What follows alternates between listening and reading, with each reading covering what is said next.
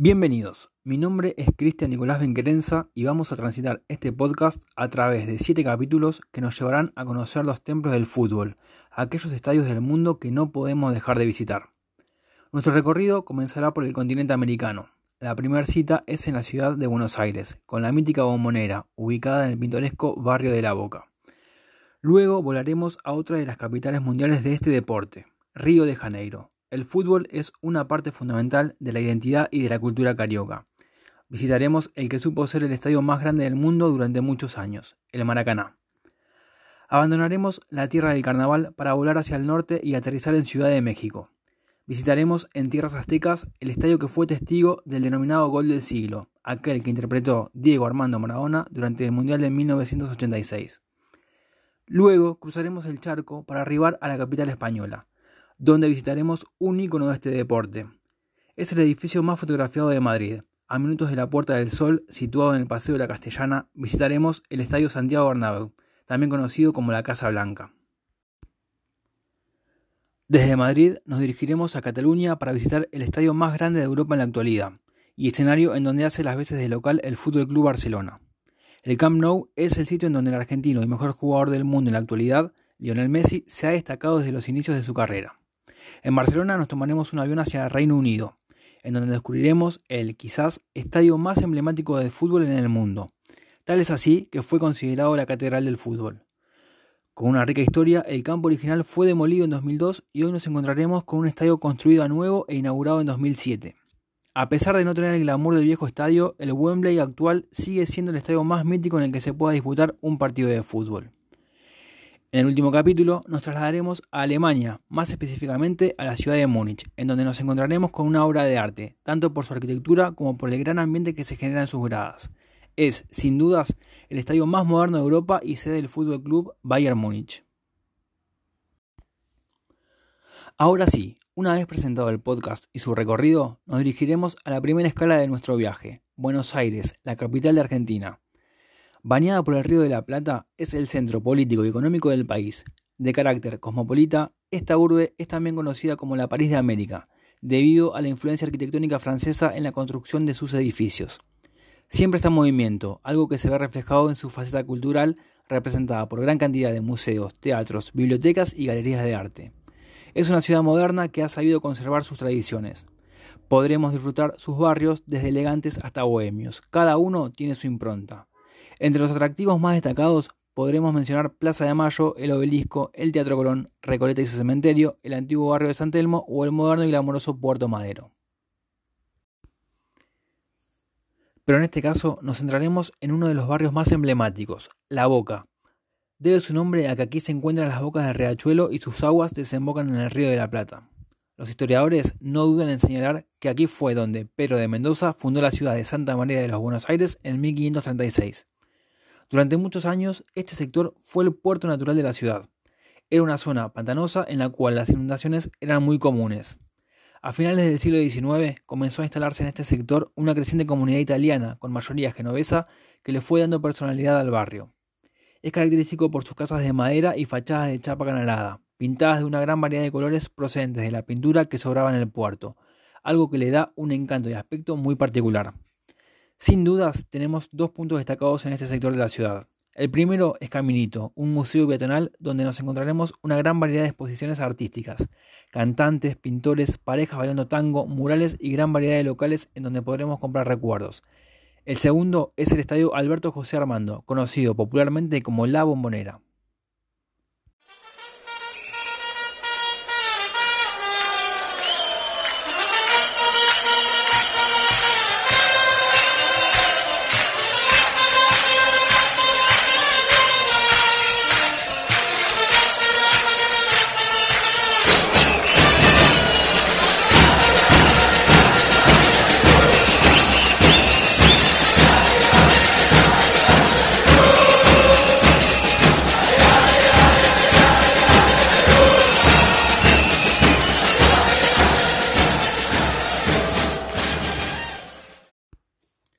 Para entender un poco de qué se trata, debemos retroceder el tiempo al lunes 3 de abril de 1905, momento en el que cinco jóvenes se reunieron con el gran propósito de fundar un club de fútbol.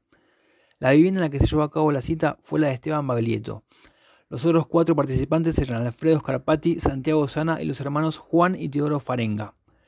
Luego de varias horas de discusiones elevadas de tono, fue el padre de Esteban quien expulsó a los jóvenes quienes terminaron de definir la cuestión en la Plaza Solís, histórica por ser el lugar donde nació uno de los clubes más importantes del país.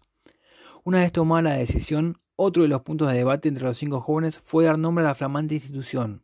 La conclusión fue darle el nombre del barrio, Boca, con la salvedad de agregar a este nombre la palabra Juniors, para aportarle un toque inglés y mayor prestigio a la denominación del barrio. Así nació el Club Atlético Boca Juniors. Las crónicas de esa época nos cuentan que la primera camiseta utilizada fue de color rosa. Luego de las burlas del equipo rival, diseñaron una camiseta de rayas verticales blancas y azules, pero tampoco fue totalmente aceptada.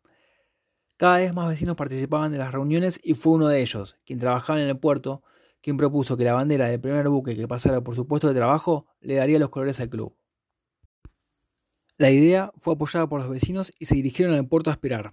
El primer barco era de origen sueco y a todos les agradó el fondo azul con una cruz amarilla de la bandera de Suecia.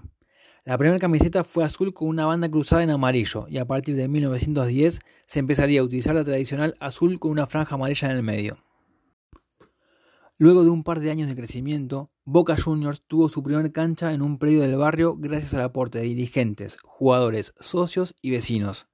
Era un terreno al que nivelaron, demarcaron el campo de juego, alambraron el perímetro y construyeron pequeñas gradas. En el año 1908, el club logra la afiliación a la Asociación del Fútbol Argentino, con lo cual debió adaptarse a las disposiciones reglamentarias y cambiar el lugar de su campo de juego. Un par de años deambulando por distintos barrios generó la pérdida de la mayoría de los socios para abandonar el lugar de origen, causa por la cual en 1923 se asentó en el terreno de la calle Bransen, actual predio en donde un año después inauguraría el Estadio de Madera, evento que contó con la presencia del presidente de la República. Más adelante se modificarían las tribunas de madera para pasar a tener gradas de cemento.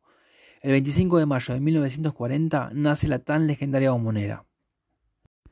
Fue su forma en D la que la volvió famosa y dio origen a su apodo. Cuando estaba siendo construida, a uno de sus arquitectos le regalaron una caja de bombones que tenía la misma forma que la estructura del estadio. Desde el momento de su inauguración, el estadio tuvo varias refacciones. Las más importantes fueron en 1941 y 1953. Luego, en 1996, se realizaron obras para ampliar la capacidad, pero ninguna llegó a modificar demasiado su fisonomía. Hoy tiene una capacidad para 54.000 espectadores. Una vez que lleguemos a la bombonera, visitaremos el sector preferencial y el sector popular, donde se ubica la famosa barra brava de Boca Juniors, conocida como la 12. La estructura es inmensa, hacia arriba y empinada, genera mareos, vértigo y da sombra. Las largas escaleras parecen en caída libre, como toboganes que desde el punto más alto buscan un solo destino, el campo de juego. Detrás de los arcos encontraremos los paravalanchas desordenados y a diferentes alturas. Pasaremos por los vestuarios de los jugadores, luego atravesaremos el túnel que conduce al campo de juego. Allí habrá réplicas de copas internacionales y un fotógrafo nos espera para poder guardar por siempre este momento. Camino al centro de la cancha, hacia arriba, la pantalla gigante y las luces, inalcanzables y perdidas en el cielo. Tiene cables, caños a la vista y arcadas desparejas. Las tribunas, dispuestas en tres bandejas azules y amarillas, se esfuerzan por rodear por completo el campo de juego, pero no podrán porque en uno de los costados están los modernos palcos. Incluso aquí se encuentra el palco privado de Diego Armando Maradona, en este estadio, el astro argentino realizó su despedida en el año 2001. Luego de pisar el césped, iremos al Museo de la Pasión Boquense, donde aprenderemos todo acerca de los jugadores que han pasado por el club, así como la evolución del uniforme del equipo y su colección de trofeos. Conoceremos también la historia de la 12, partícipe fundamental en el ranking publicado por una revista francesa que coloca la cancha de Boca en primer lugar en los estadios con mejor ambiente. Es realmente una locura cómo la gente vive este deporte en Argentina. Es muy diferente a lo que estamos acostumbrados a ver en el resto del mundo. Los hinchas sienten una pasión muy fuerte por su equipo. Hace algunos años nació una nueva modalidad de turismo. Las agencias de viaje ofrecen a los turistas pasar una tarde junto a la 12. Un intermediario los pasa a buscar por el hotel en que se alojan y los lleva hasta Casa Amarilla, lugar de encuentro de la barra. Allí les ofrecen llevar una bandera de palo y les enseñan las canciones que entonarán en la cancha. Recorren caminando los 100 metros que separan Casa Amarilla del estadio e ingresan junto a la barra. Terminado el partido, el mismo intermediario los lleva de regreso al hotel. Lo ven como algo extravagante y riesgoso. Dicen que un partido entre Boca Juniors y River Plate en la bombonera es uno de los 50 espectáculos deportivos que hay que ver antes de morir. Para ir cerrando la visita, iremos al primer piso del estadio. Allí nos espera el almuerzo. Una mesa ubicada en el salón central con varias opciones de menú típicas de Argentina, empanadas, choripán, bife de chorizo o milanesas, todo acompañado con una copa de Malbec, gaseosa o cerveza, y de postre un flan con dulce de leche. Así damos fin a la visita de este ícono de Buenos Aires. Para algunos, Boca es el orgullo del barrio, un foco de identidad en el país y una marca en el mundo. La bombonera, la materialización de ese fenómeno explosivo de emociones.